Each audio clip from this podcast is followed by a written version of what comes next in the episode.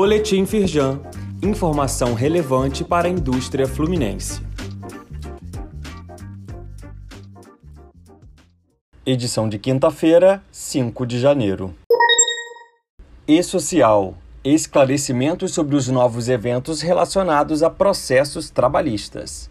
A partir do próximo 16 de janeiro, os processos trabalhistas transitados em julgado deverão ser enviados através do e-social.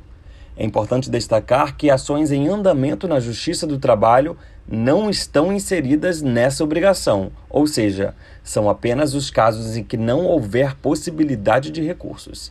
Saiba mais e acesse uma nota técnica da Firjan sobre a questão no link disponível neste boletim. Fortalecimento da cadeia industrial brasileira depende de reformas estruturais.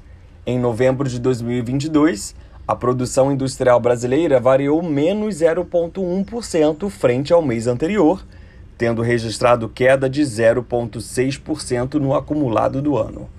A Firjan destaca que esse resultado reflete as recentes quedas na confiança do empresário industrial brasileiro e reforça que é por meio de reformas estruturais que se garante o crescimento sustentável e o bem social.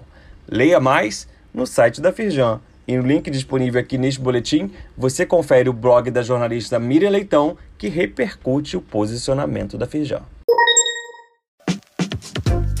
Saiba mais sobre essas e outras ações em nosso site www.firjan.com.br e acompanhe o perfil da Firjan nas redes sociais.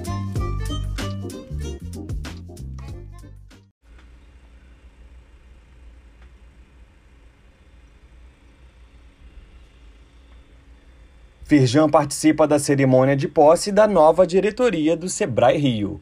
O presidente em exercício da Firjan, Luiz Césio Caetano, esteve nessa quinta, dia 5, na cerimônia que empossou os membros do Conselho Deliberativo e Fiscal e da diretoria executiva do Sebrae Rio. Carlos Herano de Aguiar, vice-presidente da Firjan, também compareceu à ocasião. Leia mais no site da Firjan.